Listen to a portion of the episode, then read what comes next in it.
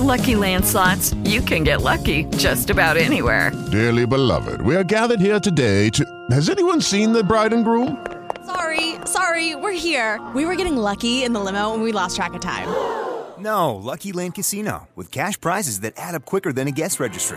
In that case, I pronounce you lucky. Play for free at LuckyLandSlots.com. Daily bonuses are waiting. No purchase necessary. Void were prohibited by law. 18 plus. Terms and conditions apply. See website for details. Judy was boring. Hello. Then Judy discovered ChumbaCasino.com. It's my little escape. Now Judy's the life of the party. Oh, baby, Mama's bringing home the bacon. Whoa, take it easy, Judy. The Chumba life is for everybody. So go to ChumbaCasino.com and play over 100 casino style games. Join today and play for free for your chance to redeem some serious prizes. chumba ChumbaCasino.com. No purchase necessary. Void where prohibited by law. 18 plus terms and conditions apply. See website for details.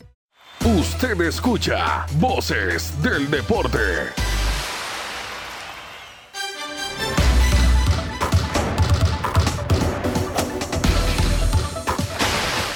¿Qué tal? Buenas noches, bienvenidos a Voces del Deporte en RCN Radio, Antena 2, antena2.com. Soy Antonio Casale y junto a Carolina Castellanos, Cristian Solano, Sebastián Heredia, estaremos trayendo las noticias más importantes del día en el ámbito deportivo.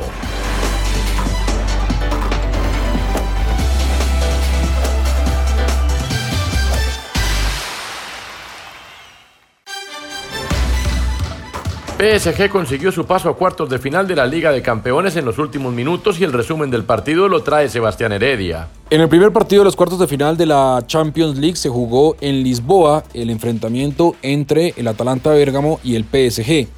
El equipo italiano que tuvo a Dubán Zapata como titular empezó ganando el partido en el primer tiempo con gol de Mario Pasalic. Y faltando apenas un minuto para terminar el tiempo reglamentario, apareció Marquinhos después de una buena habilitación de Neymar y puso el empate. Y en el tiempo de descuento, al minuto 90 más 4, apareció Chupomoting después de una muy buena habilitación de Neymar que le dio el pase a Mbappé para que éste se entrara y el volante que había ingresado para el segundo tiempo, Chupomoting, definiera y poniera las cuentas claras 2 a 1. Pues bien, el PSG se clasificó a los cuartos de final y ahora espera el rival que se definirá en el partido que se jugará mañana entre el Atlético de Madrid y el RB Leipzig de Alemania.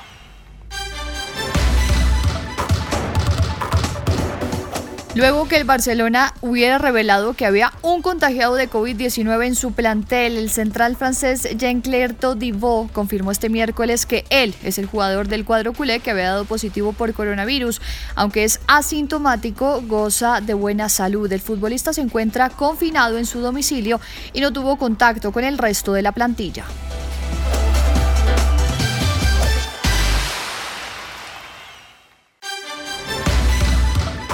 El neerlandés Matix de defensa de la Juventus, se operó este miércoles en Roma en el hombro derecho y estará tres meses de baja, informó el equipo turinés en un comunicado oficial. Tras poner fin a su temporada con la eliminación en los octavos de final de la Liga de Campeones, el central decidió pasar por el quirófano para solucionar problema que le fastidió repetidamente durante este año. En medio de la dura situación que atraviesa el mundo y pese a que en algunos continentes habrá jornadas de clasificación el próximo Mundial de Qatar 2022 en octubre y noviembre, la FIFA tomó la decisión de suspender los partidos de la eliminatoria en Asia y postergarlos a 2021. Al igual que estos partidos, el ente rector del fútbol a nivel mundial también decidió postergar los encuentros clasificatorios a la Copa Asiática 2023. La Real Sociedad de San Sebastián en España confirmó hoy que el volante noruego Martin Odegaard volverá al Real Madrid tras estar una temporada a préstamo en el equipo de la ciudad vasca. El campeón francés mundial, Matuidi, rescindió su contrato con Juventus de Turín de común acuerdo después de tres temporadas en Italia. Anunció el club bianconero este miércoles, dejando en el aire su futuro a menos de un año de la Eurocopa, reprogramada para el 2021.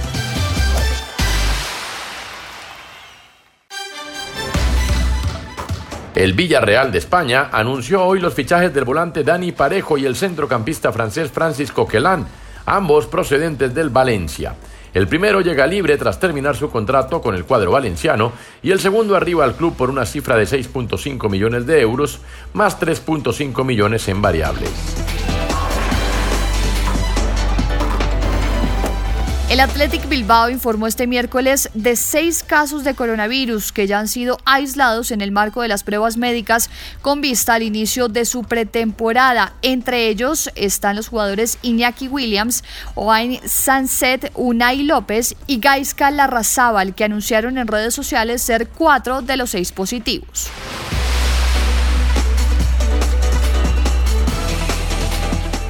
El internacional chileno Alexis Sánchez, delantero del Inter de Milán, sufrió una lesión en el bíceps femoral del muslo derecho que requiere ulteriores estudios en los próximos días, informó este miércoles el club milanés en un comunicado.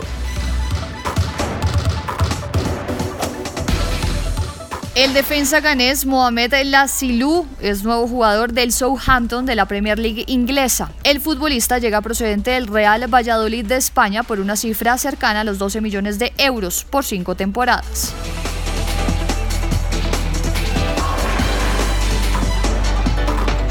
En declaraciones al diario La República de Italia, el entrenador del Milan, Stefano Pioli, dijo que para mejorar el rendimiento de su escuadra se ha fijado en equipos como el Manchester City de Pep Guardiola y el Liverpool de Jürgen Klopp, pero que también se inspira en situaciones diferentes y que las jugadas de pelota quieta, por ejemplo, las tomó del América de Cali del trabajo de su técnico Guimaraes.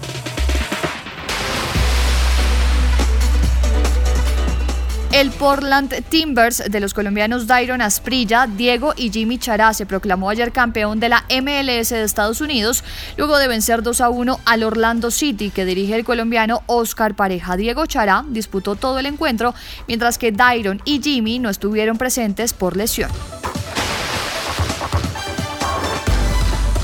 Anoche Independiente Medellín informó que llegó a un acuerdo con el Fútbol Club Dallas de la MLS de los Estados Unidos para el traspaso del jugador Andrés Ricaurte.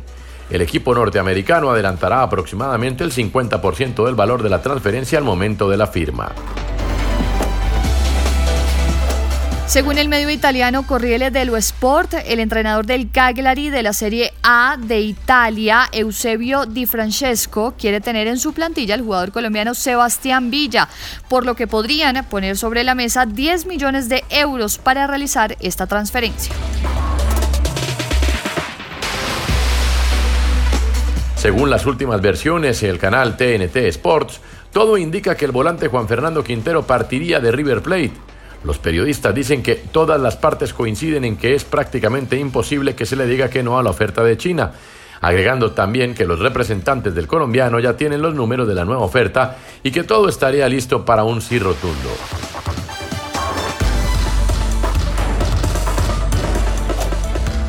El ciclista belga Wout van Aert de la escuadra Jumbo Visma ganó la primera etapa de la Criterium du Dauphiné, el gran duelo que sirve de antesala al próximo Tour de Francia. El colombiano Egan Bernal se metió tercero en la primera etapa, bonificó y demostró condiciones para intentar un sprint en ascenso. El ciclista George Bennett se quedó con el título del Gran Piemonte, que contó con la participación de siete competidores colombianos. En total fueron 184 kilómetros con varios pasos exigentes de montaña, además porque estas carreras sirven para preparar el inicio del Tour de Francia.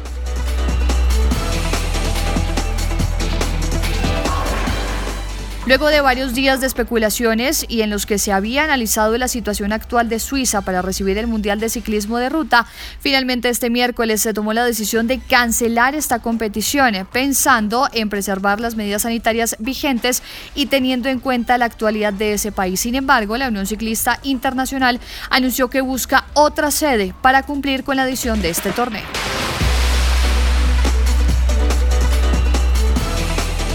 La Federación Rusa de Atletismo RUSAF anunció este miércoles que pagó la multa impuesta por la Federación Internacional de su deporte, la World Athletics, por violación de las reglas antidopaje después de que el Ministerio Ruso de Deportes aportara la suma correspondiente y evitara así la exclusión de las competiciones oficiales de este deporte.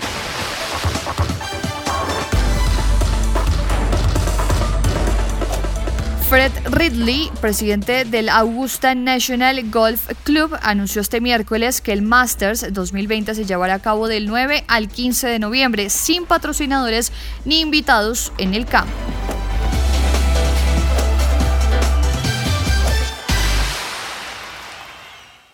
Usted escucha Voces del Deporte.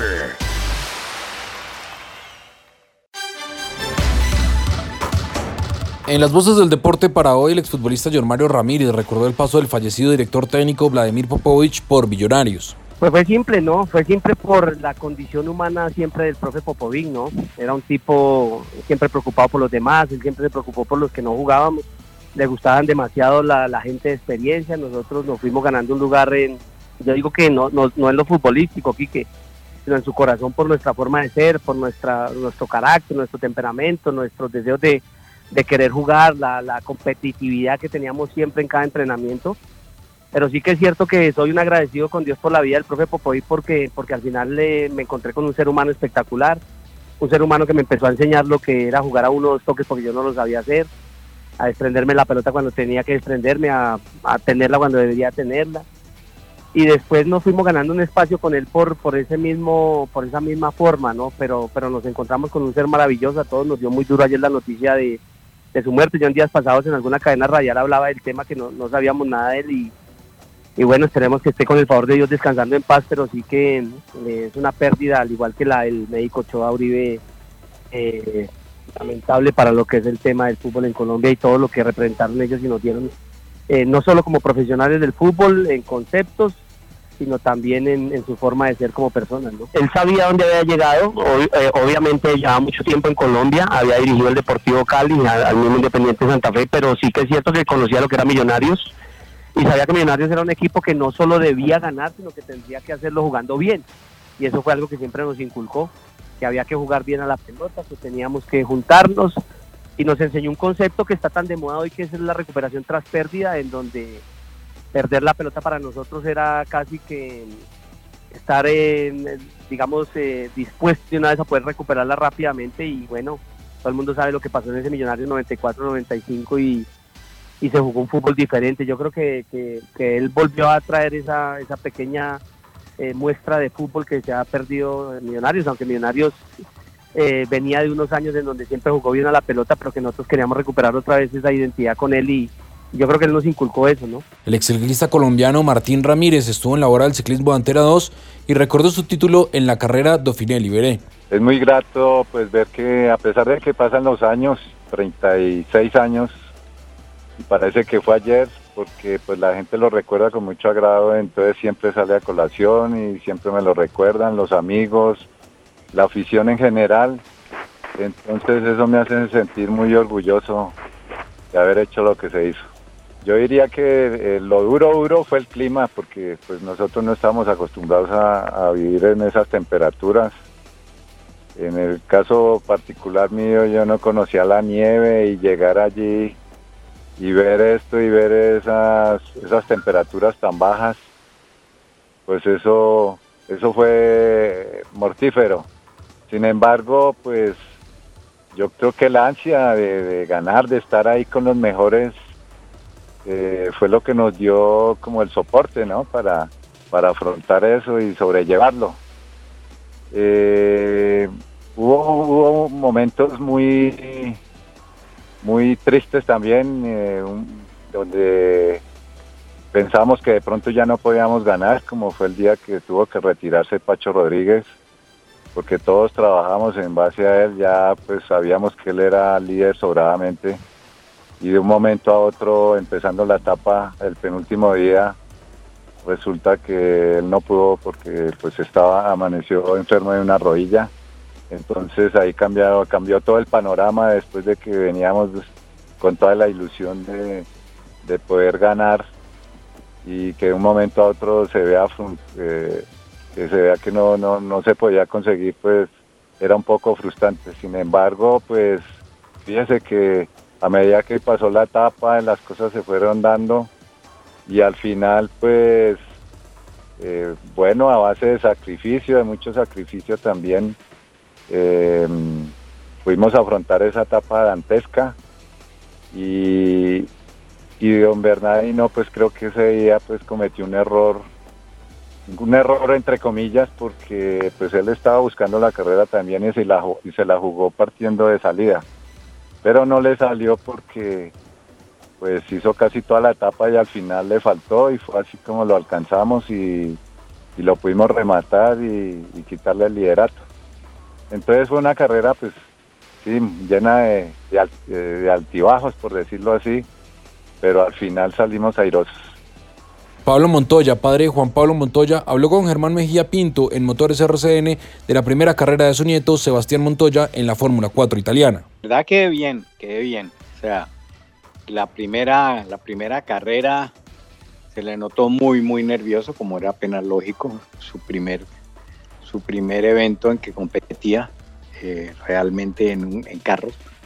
Y, pero de ahí para adelante yo le vi mucho más seguridad, o sea, reaccionó bien y, empezó como a calmarse, a darse cuenta que sí podía y, la tercera carrera la hizo, para mi juicio, muy, muy bien, porque pues esa, esa- esa categoría es muy pareja y, y resulta que si a ustedes le van los de adelante, recuperar es muy complicado.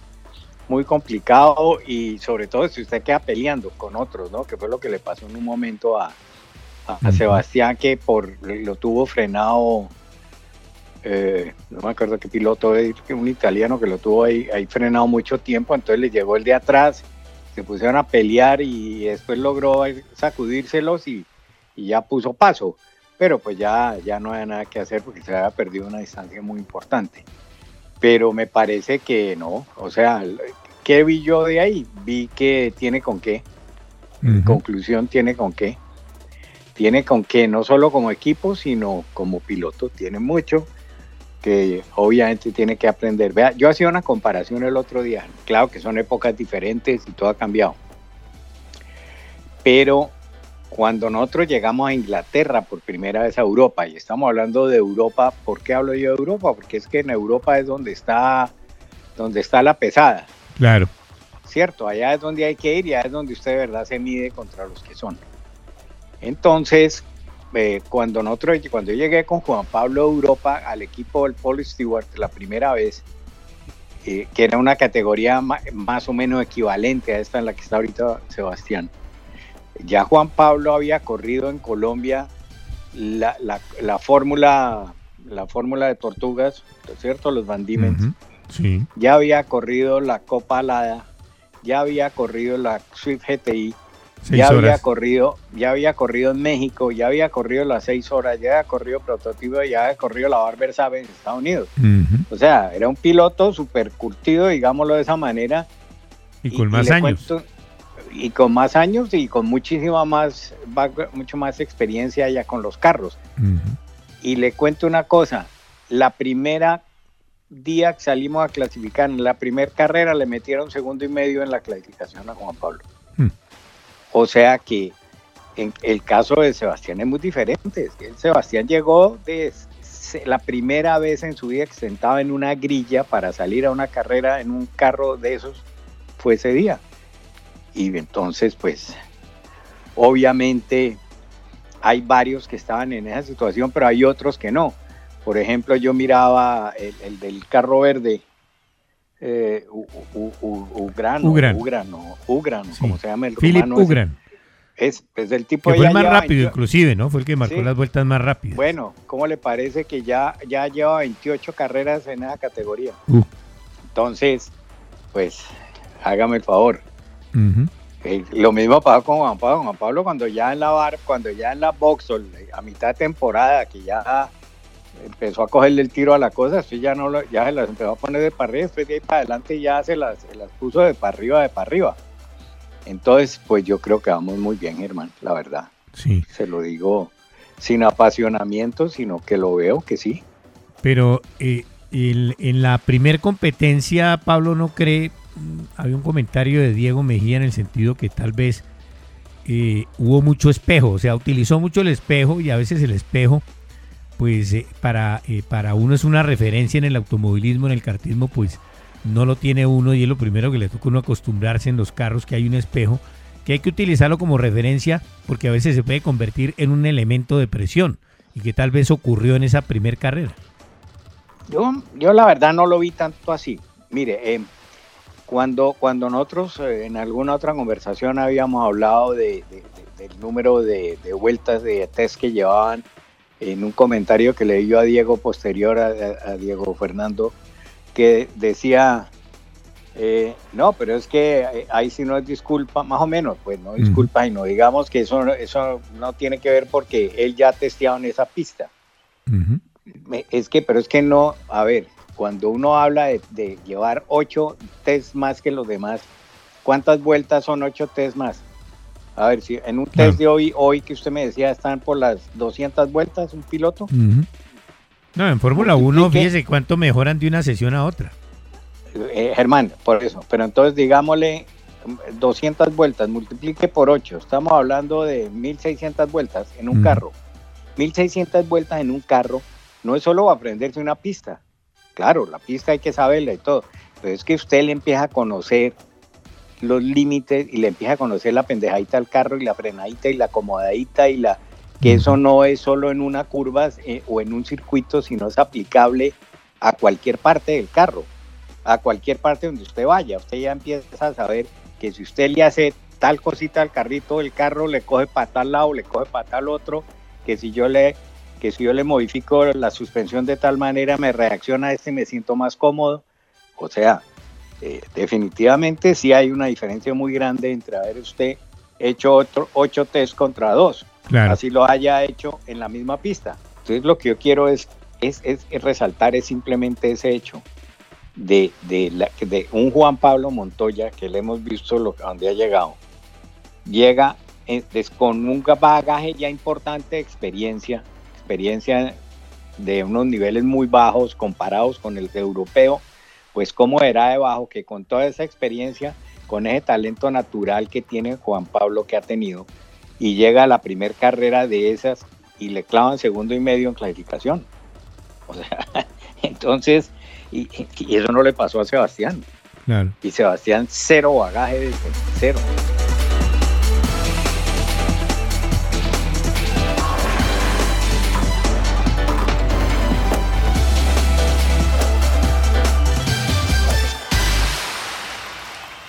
Voces del deporte. En RCN Radio. Aquí está Tomás Guzmán con las cinco noticias más leídas del día en nuestro portal deportivo antena2.com. Antonio, buenas noches. Estas son las noticias más importantes del día en antena2.com. Arrancamos a más tardar el 15 de septiembre sería el reinicio de la Liga Betplay. Así lo dio a conocer el presidente de la DIMAYOR, descartando la fecha del 30 de agosto. Y continuamos, Chris Froome, quien volvió a dar muestras de no estar en su mejor momento. Terminó 85 en el Dauphiné y llegó a 5 minutos y 23 segundos del ganador de la primera etapa. Y continuamos, la debacle de Marlos Moreno. Seis clubes en cuatro años. El jugador ahora vestirá la camiseta del Lommel de Bélgica, un equipo de la segunda división. La segunda noticia del día, la remontada del PSG, equipo que venció al Atalanta. Dubán Zapata fue titular con el cuadro italiano. Luis Fernando Muriel ingresó al minuto 70.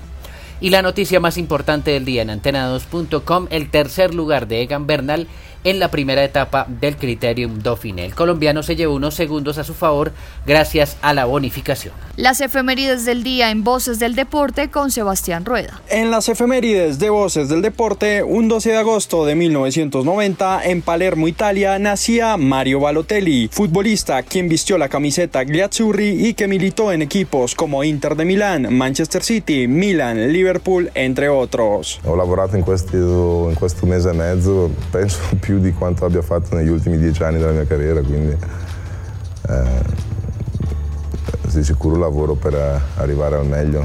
A me poco importa contro chi, a me è importante stare bene. Un día como hoy, pero hace 24 años, en Goiânia, Brasil, nacía Arthur Melo, futbolista quien ha representado a la verde amarela y ha pasado por equipos como Grêmio, Barcelona y Juventus, club en el que jugará la próxima temporada. Quando eu até via na TV, eu falei, pô, é, é, muito fácil jogar no Barça, né? Você entrega a bola aqui, tranquilo, mas não.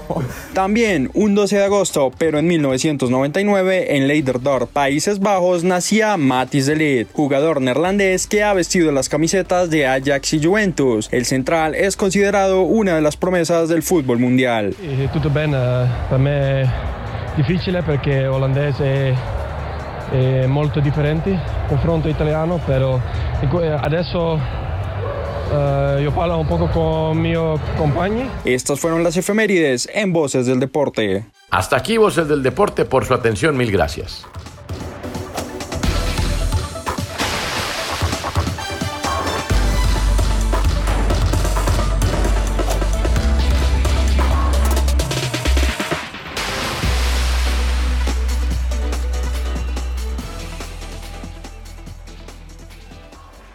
Del Deporte en RCN Radio.